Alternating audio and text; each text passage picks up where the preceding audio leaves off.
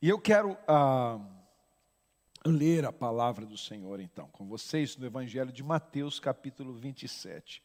Nós estamos nestas últimas semanas em que por toda por toda a terra, por muitos lugares e de muitas formas comemora-se a Páscoa. É uma festa cristã, é uma festa que faz referência ao sacrifício de Jesus por nós na cruz do Calvário. A primeira Páscoa aconteceu, foi celebrada quando o povo de Israel saiu do Egito, ah, sendo liberto da escravidão que durou quatro, cerca de 450 anos. Quando esse povo estava para sair do Egito, Deus falou: vocês vão celebrar a Páscoa.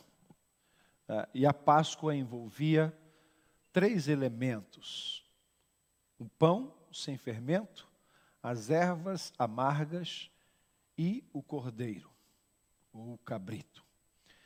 E essa celebração perdura até hoje, porque tal como se celebra a, a saída do povo de Israel do Egito, celebra-se também a nossa redenção em Jesus Cristo. Foi por isso que, na última Páscoa, que foi a altura em que Jesus foi sacrificado como um cordeiro, na última Páscoa, ele celebrou a ceia com os seus discípulos. Ele instituiu a ceia, celebrou a ceia, e ele disse: Façam isso em memória de mim. E João, quando foi batizar Jesus, disse: Esse é o Cordeiro de Deus que tira o pecado do mundo. Okay? Então, nós celebramos a Páscoa. E eu quero fazer um desafio para vocês: é, lerem, lerem é, os as últimos, últimos dias das duas, as, as histórias das últimas duas semanas de Jesus, antes da, da. Aproveita essas semanas que nós temos aí antes da Páscoa. A nossa celebração da Páscoa, naturalmente, vai ser no dia 17, e nós estamos preparando um teatro maravilhoso para vocês. Ontem nós tivemos aqui ensaio a tarde toda, hoje vamos voltar a ensaiar a tarde toda. Na semana que vem também está sendo gostoso. Nós vamos ter uma festa presencial muito boa, muito gostosa. Aproveito para convidar amigos para estarem aqui no dia 17, porque vai ser um dia muito especial, uma celebração é, é, mesmo muito, muito especial, tá? É, e então nós estamos preparando para celebrarmos esse dia. Aproveite para ler a palavra. E eu quero hoje partilhar um pouco já dessa, desses acontecimentos na vida de Jesus. Então, Mateus 27, eu quero ler com vocês aí a partir do versículo 19, e nós vamos ler até ao versículo 22. Diz assim: Estando Pilatos sentado no tribunal, sua mulher lhe enviou esta mensagem: Não se envolva com este inocente, porque hoje em sonho, sofri muito por causa dele. Mas os chefes dos sacerdotes e os líderes religiosos convenceram a multidão a que pedissem, a que pedisse Barrabás e mandasse executar a Jesus. Então perguntou o governador: qual dos dois vocês querem que eu lhe solte? Responderam eles: Barrabás. Verso 22. Perguntou Pilatos: Que farei então de Jesus, chamado o Cristo? E todos responderam: Crucifica-o. Eu quero refletir um pouco sobre esta pergunta de Pilatos: Que farei de Jesus chamado Cristo? E quero fazer esta mesma pergunta nesta manhã: O que temos feito de Jesus chamado Cristo? O que tu tens feito de Jesus chamado o Cristo. O que a igreja tem feito de Jesus chamado Cristo? Sabe, eu acho que Pilatos, por ignorância, faz uma inversão do meu ponto de vista. Ele diz assim: Que farei de Jesus chamado Cristo? Se ele conhecesse, ele diria assim: Que farei de Cristo chamado Jesus? Porque ele é o Cristo, filho do Deus vivo.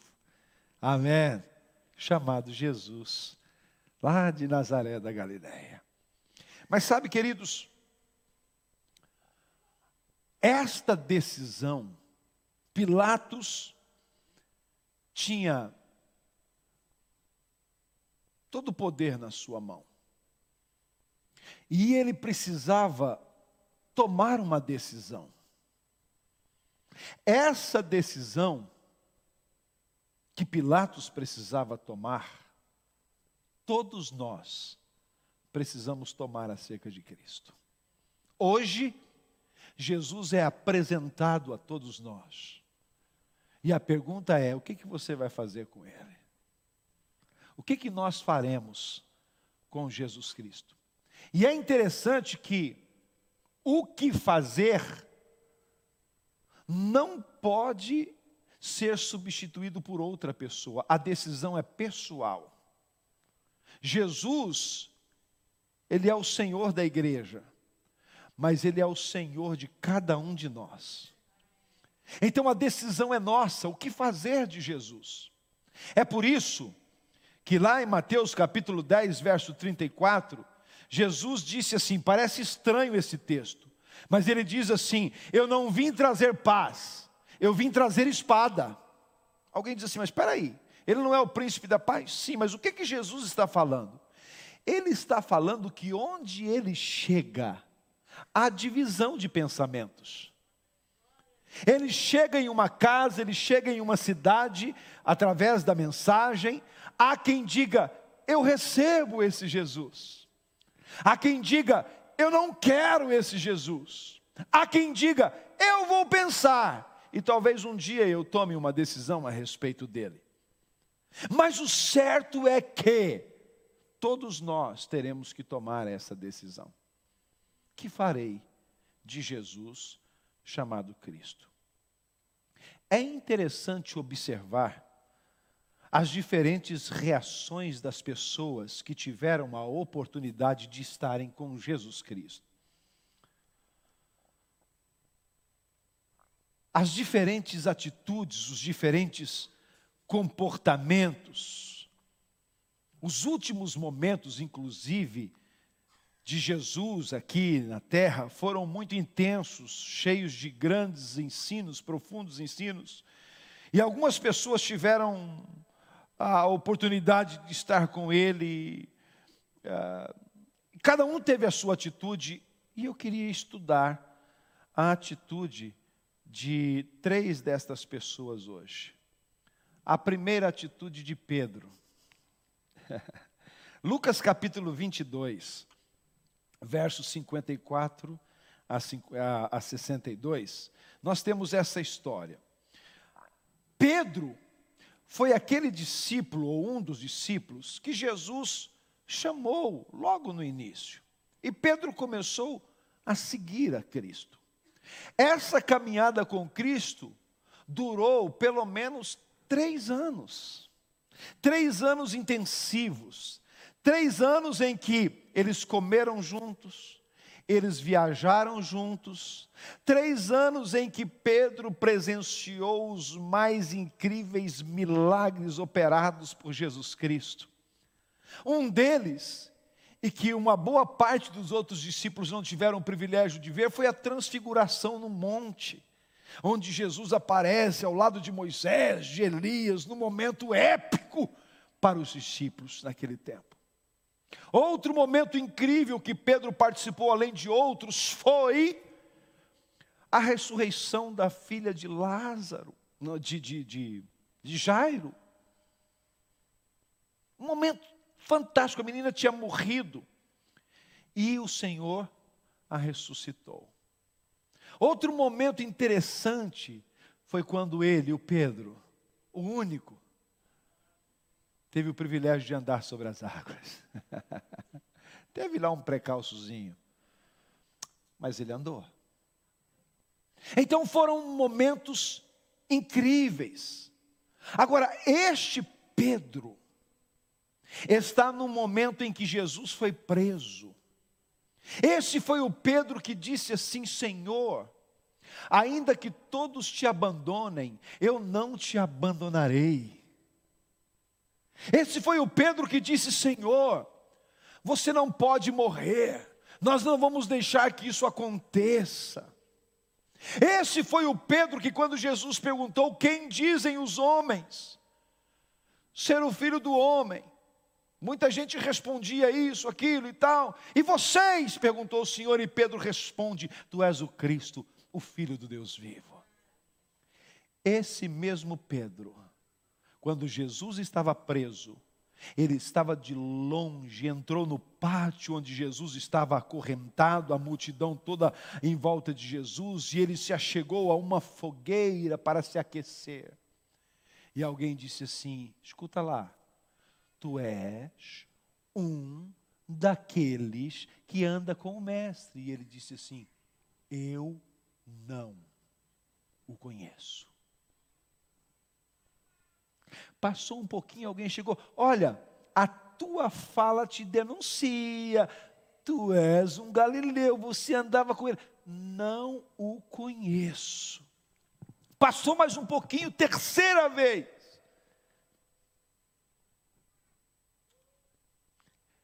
Você é um deles. E ele disse: Eu não o conheço. E aqui a Bíblia diz que ele até praguejou, ele até ficou zangado.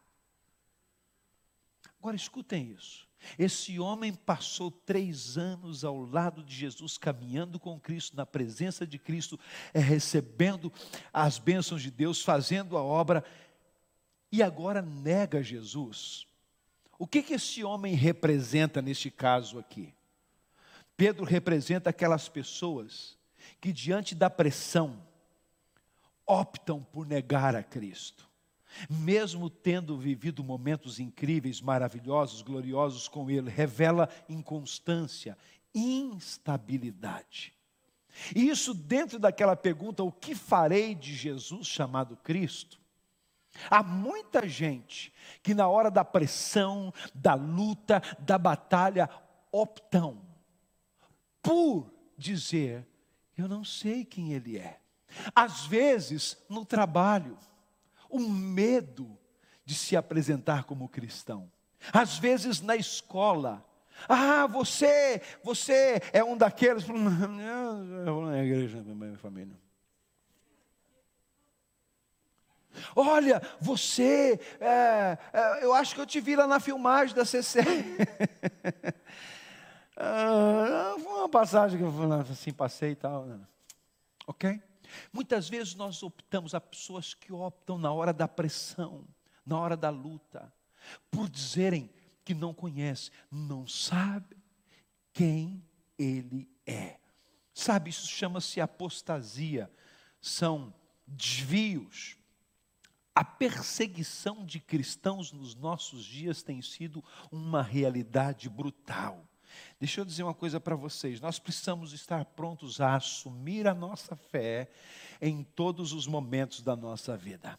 Jesus disse: Aquele que me confessar diante dos homens, eu o confessarei diante do Pai. Aquele que me negar diante dos homens, eu o negarei diante do meu Pai. Então, a decisão sobre o que farei de Jesus chamado Cristo é minha. O que eu tenho feito é minha. A oportunidade de nos apresentarmos como servos, como cristãos, como pessoas que seguem a Cristo, tem que ser uma realidade. A perseguição sobre cristãos no mundo cresceu mais de 30% em um ano mais de 340 milhões de cristãos foram perseguidos no ano de 2020. 260 milhões no ano de 2019. Então, 30% de crescimento. em países como China, Índia, alguns países de África, tem acontecido brutais perseguições. A China tem ocupado o topo da perseguição. Eles têm usado a tecnologia para, especialmente essa fase de Covid, foi um prato cheio para ficar com os registros das pessoas e perseguirem-nas como cristãos. Matá-los, prendê-los. Há poucos dias na Coreia do Norte, um grupo deles que se reunia clandestinamente para louvar a Deus foram simplesmente brutalmente assassinados. O número de cristãos mortos aumentou cerca de 60% nos últimos tempos. A Nigéria tem sido um dos países que mais tem liquidado cristãos nos últimos tempos. Por que, que eu estou dizendo isso? Porque nesses momentos, nesses momentos, a pergunta é: que farei de Jesus chamado Cristo? A minha pergunta é: se nós estivéssemos num lugar desse, graças a Deus por Portugal, por enquanto, um lugar de paz, um cantinho maravilhoso, nós podemos estar aqui livremente, e se não pudéssemos? E se alguém chegasse para você e perguntasse assim: você é cristão? Numa de, peraí, o que você disser vai sentenciá-lo à vida ou à morte. Qual seria a nossa decisão? O Pedro que disse assim: Eu estou contigo até se for preciso morrer. Foi o mesmo Pedro que disse: Eu não o conheço, na hora do aperto. Quem somos nós quando estamos enfrentando uma batalha por Cristo Jesus? Qual a nossa decisão? Eu sei, gente, que isso às vezes não é fácil de se ouvir, mas é necessário ser falado. Pedro representa todas as pessoas que optam por negar no momento da pressão. Mas há um terceiro personagem que eu quero falar dele, que é o Pilatos. Pilatos. Pilatos é aquele governador, aquela pessoa que tinha toda a autoridade diante de quem Jesus foi conduzido para ser julgado. Pilatos até se colocou ali e começou a olhar para Jesus e interrogá-lo.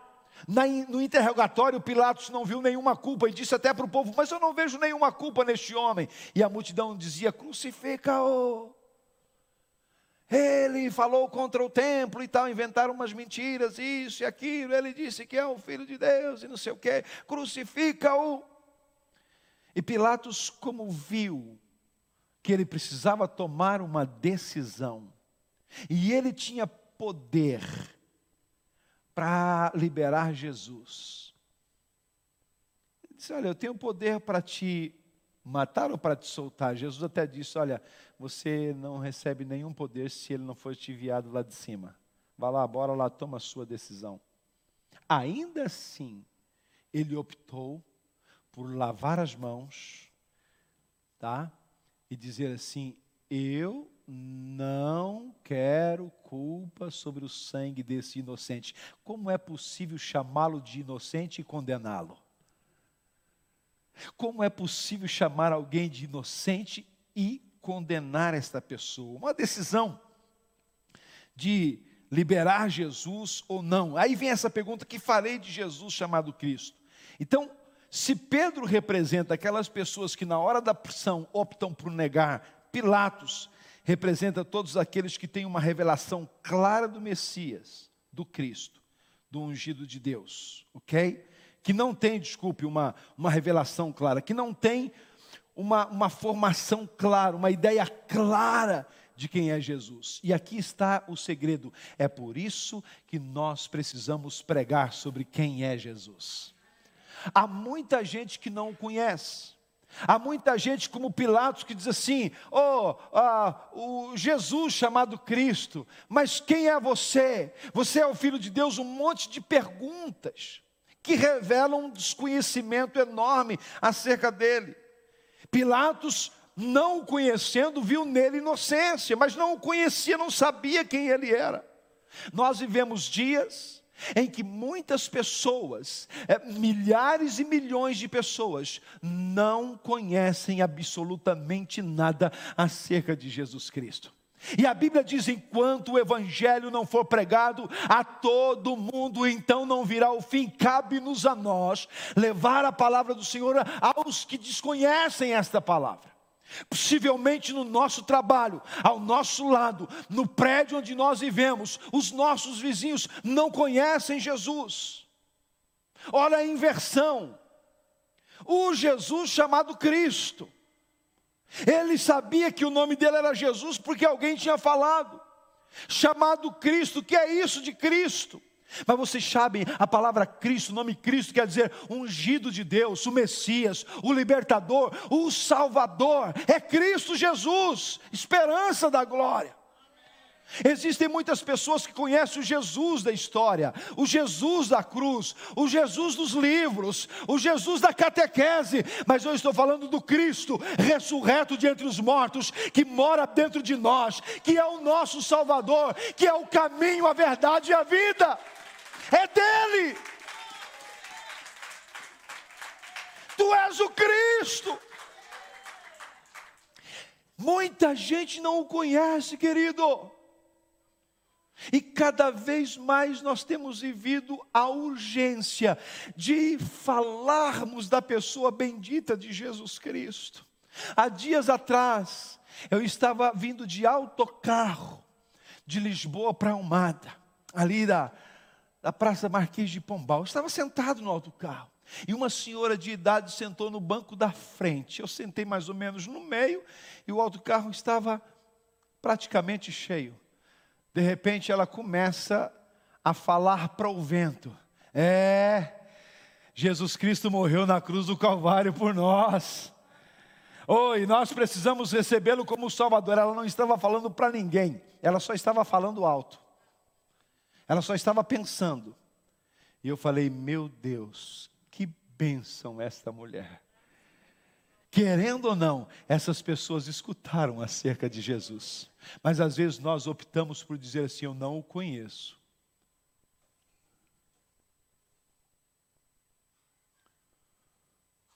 Sabe, a igreja do Senhor Jesus, nos dizem que nós estamos vivendo, ela precisa ser mais ousada mais corajosa em apresentar Jesus. Às vezes nós pensamos assim: ah, com a tecnologia, o mundo todo conhece o Senhor, conhece nada. Muita gente que não sabe de Jesus. E eu disse: a gente que conhece o Jesus histórico, aquela pessoa que foi uma pessoa famosa, como qualquer um outro mas eles precisam conhecer o Cristo Salvador, o Cristo que deu a sua vida por nós, como o pastor Gonçalves disse, e, e, e alguém falou aqui, um preço, que alto preço foi pago por esse, pela nossa redenção, pelo nosso resgate. Nós precisamos falar de Jesus, precisamos falar de Jesus aos nossos filhos, precisamos falar de Jesus aos nossos amigos. Paulo chegou numa cidade, e a pressão estava grande sobre ele. E o Senhor lhe aparece e diz assim: Paulo, fala e não te cales, porque eu tenho muita gente nessa cidade. Queridos, Deus tem muita gente na margem sul. Deus tem muita gente neste lugar. Deus tem muita gente no nosso distrito. Vamos falar dele. Deus quer ser conhecido neste lugar.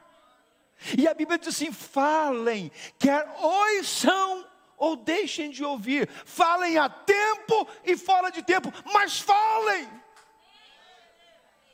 Use as redes sociais para falar de Cristo, mande mensagens. Fala verbalmente. Ah, mas o que vão dizer de mim? Não importa. Fale. Jesus não disse para nós nos preocuparmos com as respostas, Jesus disse: pregue o Evangelho a toda criatura.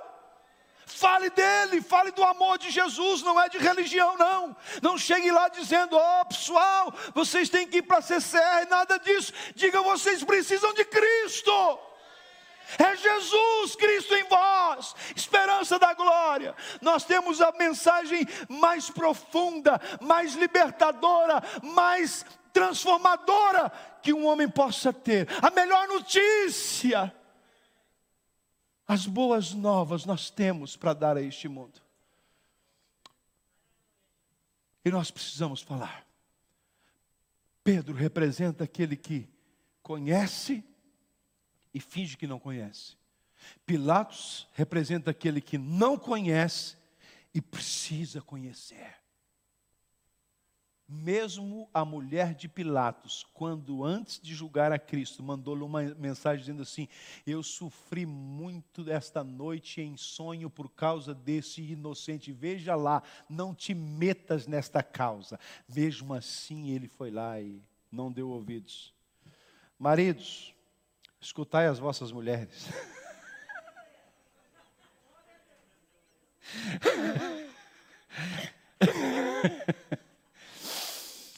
Eu escutei glória a Deus aí por parte delas, né? O terceiro personagem que eu quero falar hoje. Gente, eu amo esse cara. Nunca o vi, nunca o conheci, porque faz mais de dois mil anos atrás que ele viveu. Mas eu gosto muito dele. Jesus estava crucificado. Não sei se você já leu a Bíblia nessa área, nessa parte. Lucas 23. 37 a 43. Os meninos vão colocar para a gente. Jesus estava lá, e a Bíblia diz que à sua esquerda estava sendo crucificado no mesmo dia um ladrão, mas à sua direita outro ladrão. E escute o que eu disse no início: esses dois homens, na mesma circunstância, tiveram reações diferentes a respeito de Cristo Jesus um começou a dizer assim: se tu és o filho de Deus, desça-te da cruz, salva a ti e a nós também. Se tu és. E o outro teve uma reação interessante. O outro disse assim: cala-te. Nós estamos aqui porque merecemos, mas este nenhum mal fez para estar nessa situação. E ele disse assim: Lembra-te de mim, Senhor, quando entrares no teu reino. Gente, este homem representa as pessoas que recebem a salvação e não perdem nenhuma oportunidade, mesmo que seja a última, de receber Jesus. Ele estava nos seus últimos momentos de vida, nos seus últimos suspiros, e ele disse: Senhor, é a minha chance, eu te recebo na minha vida. Lembra-te de mim quando entrares no teu reino, eu te quero. O outro disse: Salva-te a ti mesmo, a nós também. E esse disse: Eu te quero. Ele nem pediu, escute isso, ele não pediu como outro, saia da cruz, tira-me daqui. Não, ele disse assim: Lembra-te de mim quando entrares no teu reino.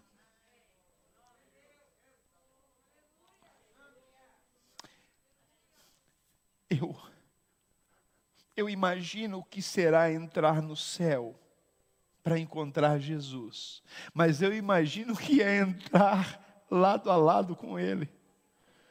Sabe por que, que, sabe que, que Jesus disse para esse homem, para esse marginal, para esse ladrão, para esse improvável?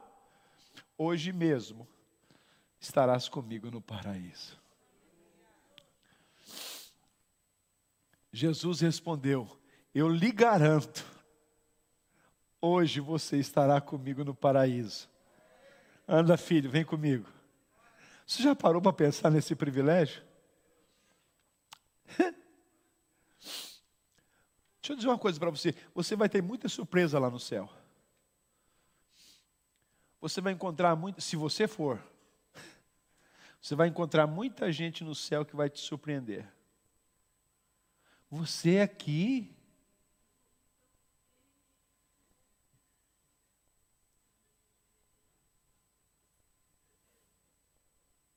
Quando é que foi?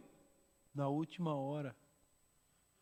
Mas você fez. É, eu fiz, mas. Ó. Eu encontrei com ele, eu recebi, ele mudou a minha história. Eu tive privilégios na minha vida de pastor, de chegar no leito da enfermidade em algumas pessoas, sabendo do estado, dizer assim: olha, seu estado é grave, você tem uma chance de entrar no céu com Jesus. Você quer recebê-lo? Ah, eu quero. Gente, é tão gostoso. A gente saber que o nosso coração se abre para o Mestre, para Jesus.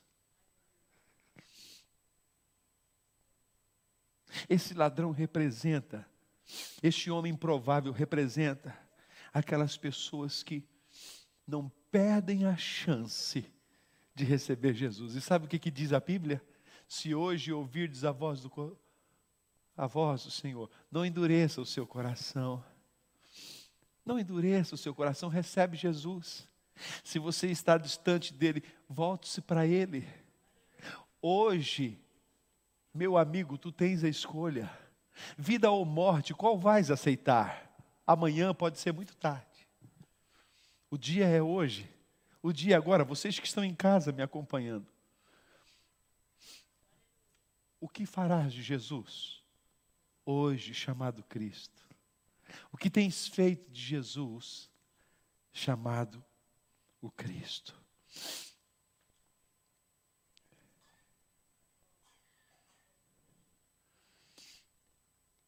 Esses três homens representam três tipos de pessoas. Primeiro, os que conhecem e negam. Pedro. Segundo, os que não conhecem e precisam conhecer Pilatos. Terceiro, os que não conhecem, mas não perdem a chance de conhecê-lo. Eu quero saber quem ele é. Quando Jesus estava entrando numa cidade chamada Damasco, a Bíblia diz que um, um pequeno homem chamado Zaqueu queria ver Jesus, conhecê-lo subiu numa árvore, porque Jesus ia passar por ali. E ele queria pelo menos ver Jesus. Quando tu tens a intenção, a intenção de Jesus vai a seu encontro. A Bíblia diz que Jesus estava cercado por uma multidão muito grande, de tal forma que esse pequeno homem não conseguia chegar perto dele. Então ele teve a ideia de subir numa árvore. Tanta era a sua vontade de estar com Jesus. E Jesus estava passando, quando Jesus passou por baixo da árvore, Zaqueu queria apenas vê-lo e Jesus parou. Sabe aquele momento em que você quer muito conhecer um artista, só de vê-lo passar, e de repente ele para na sua frente e vem na sua direção para te oferecer um autógrafo? Existem pessoas que desmaiam por causa disso.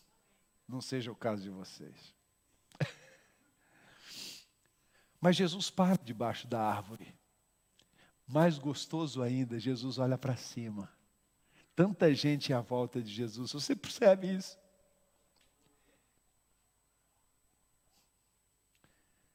Tanta gente à volta de Jesus. Mas sabe o que ele veio fazer? Ele veio buscar o perdido. Ele veio, ele veio buscar aquele que é o improvável, perdido, aquele que ninguém dá nada por ele. Jesus ama essa gente. Jesus, Jesus ama essa gente. Ele deixa 99 para procurar o que perdeu.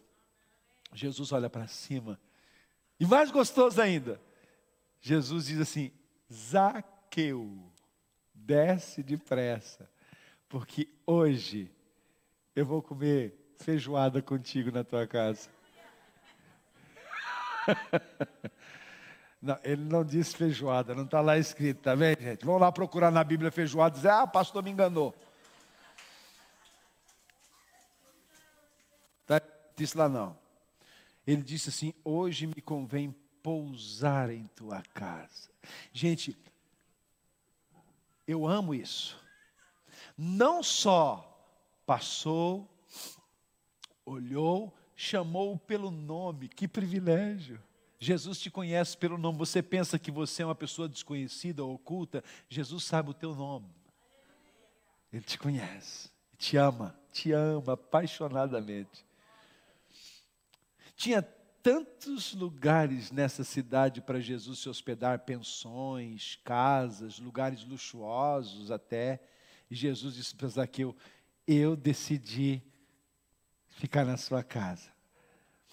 Eu estou mesmo vendo a cena: o homem caiu do galho, ele a mandou-se. Eu acho que ele não desceu, ele pulou lá de cima. Agora, aquele Zaqueu, que era um homem que não conseguiu ver Jesus antes, encheu o peito. Pequenino, Jesus, assim, sei lá, acho que Jesus era do meu tamanho. E o Zaqueuzinho pequenino, assim, todo olhando para a multidão. é para minha casa que ele vai. Jesus entra na casa de Zaqueu, a multidão fica do lado de fora criticando. Ah, ele entrou para comer na casa de um pecador e Jesus disse assim: Hoje veio salvação nesta casa porque esse também é filho de Abraão, porque o filho do homem veio buscar e salvar o que se tinha perdido. Você pode dar um aplauso a Cristo Jesus?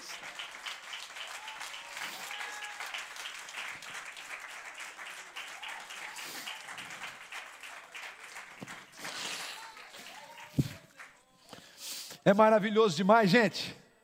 É gostoso demais. O que farás de Jesus chamado Cristo. Vamos ficar em pé? Glória a Deus.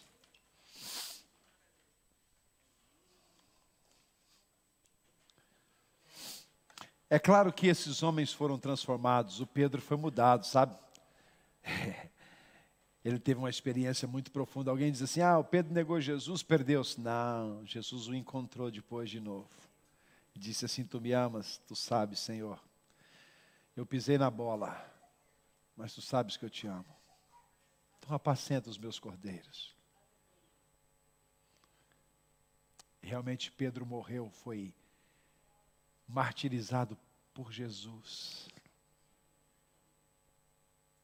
Vocês sabem, Pedro foi levado para a cruz nos primeiros, no primeiro século da igreja, nos primeiros anos da igreja, ele foi levado para a cruz. Só que ele não se sentiu digno de ser crucificado da mesma forma que Jesus foi, assim, normal. E ele pediu para ser crucificado ao contrário, de cabeça para baixo. Eu não quero nem morrer igual o mestre. Isso mostra que o homem também pode mudar. Isso mostra também que quem negou pode ser transformado. Jesus não despreza ninguém. Jesus não deita ninguém fora, não há causas perdidas para o Mestre. Ele te ama. Ah, pastor, eu fiz umas coisas por aí, não importa, Ele te ama.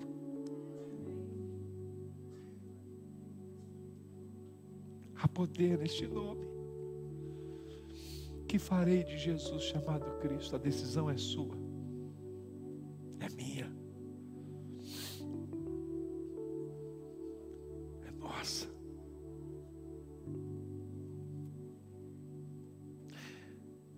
orar nesta, nesta manhã com vocês. Vamos falar juntos com o Senhor.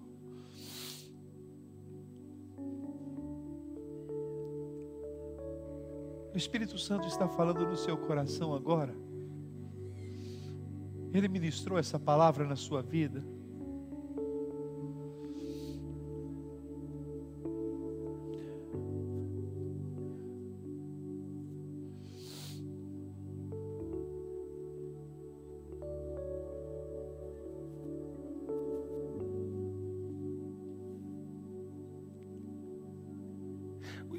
Santo está falando em seu coração neste momento. Se hoje ouvirdes a voz do Senhor, não endureça o seu coração.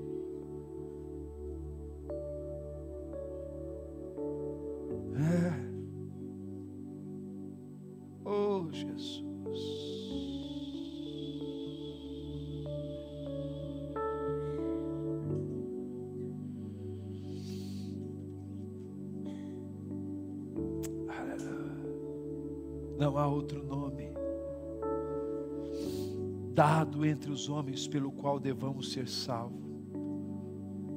Não existe outro nome, diz as Escrituras, só o nome de Jesus. Você pode chamar por este nome nesta manhã e dizer: Jesus, eu te quero na minha vida. Se você tem dito isso todos os dias, volte a falar hoje de novo: Jesus, eu te quero na minha vida. Faça morada em mim, Senhor. Faça morada em meu coração. Lembra-te de mim quando entrares no teu reino, disse o ladrão.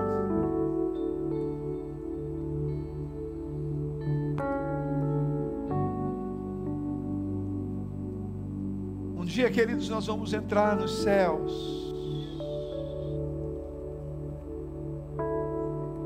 Mas para entrarmos no céu, Jesus precisa entrar em nossos corações primeiro.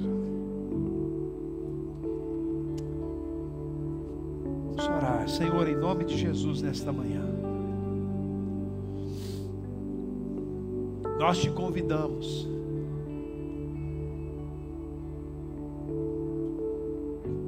Eu quero dizer nesta manhã, Senhor, que tu tens o primeiro lugar em, em meu coração, em nossos corações. Tu tens o primeiro lugar nesta igreja, o primeiro, Senhor. Senhor, eu quero te convidar e te dizer: ser bem-vindo em nossos corações. Senhor, eu quero dizer que muitas vezes nós temos te negado, muitas vezes as pessoas têm dito que não te conhecem, sendo que tiveram tantas experiências bonitas contigo, mas por causa da pressão deste mundo, mas hoje, Senhor, eu peço que o Senhor fortaleça os nossos irmãos, fortaleça cada um de nós permita, Senhor, que nós venhamos negar o teu nome.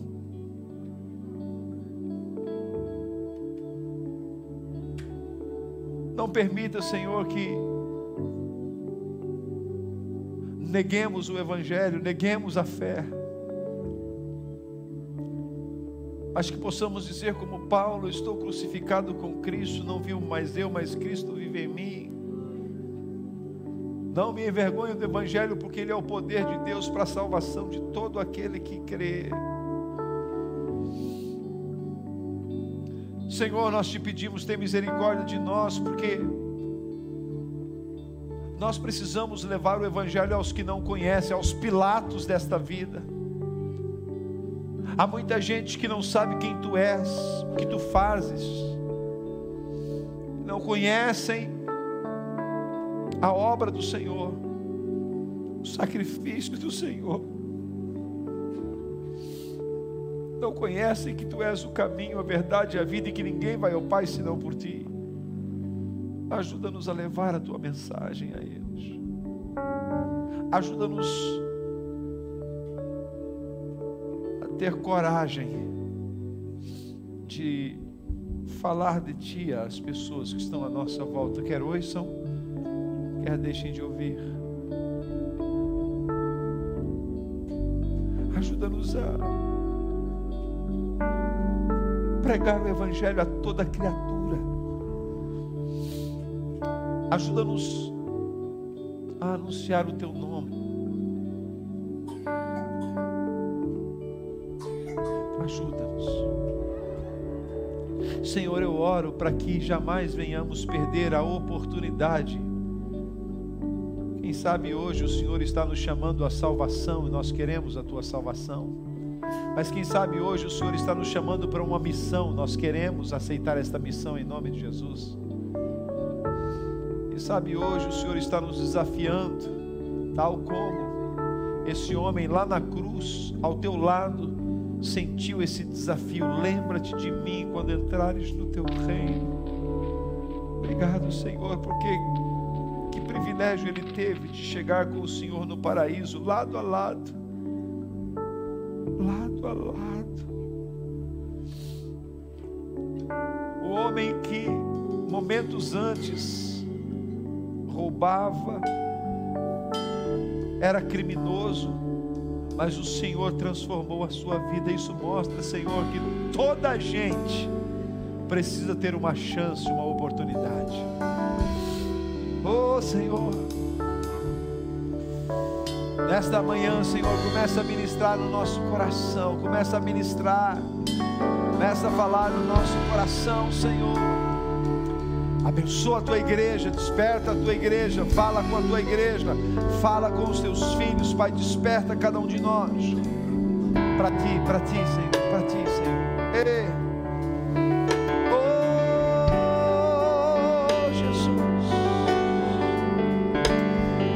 Levante a sua mão, querido, e comece a adorar, comece a adorar e dizer para Ele que você o ama, que você o quer você está dizendo sim nesta manhã, diga sim para o Senhor mais uma vez.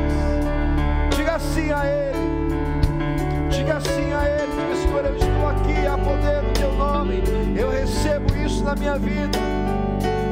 Teu nome é luz. As trevas fugirão, não há A Ti a glória, a honra e o louvor, papai, nós te adoramos nesta manhã te recebemos nesta manhã, Senhor. Nós te queremos. A poder, a poder, a poder, a poder. A poder no teu nome, Senhor. Aleluia. Obrigado, Deus, por esse tempo tão gostoso contigo. Por esta palavra tão gostosa contigo.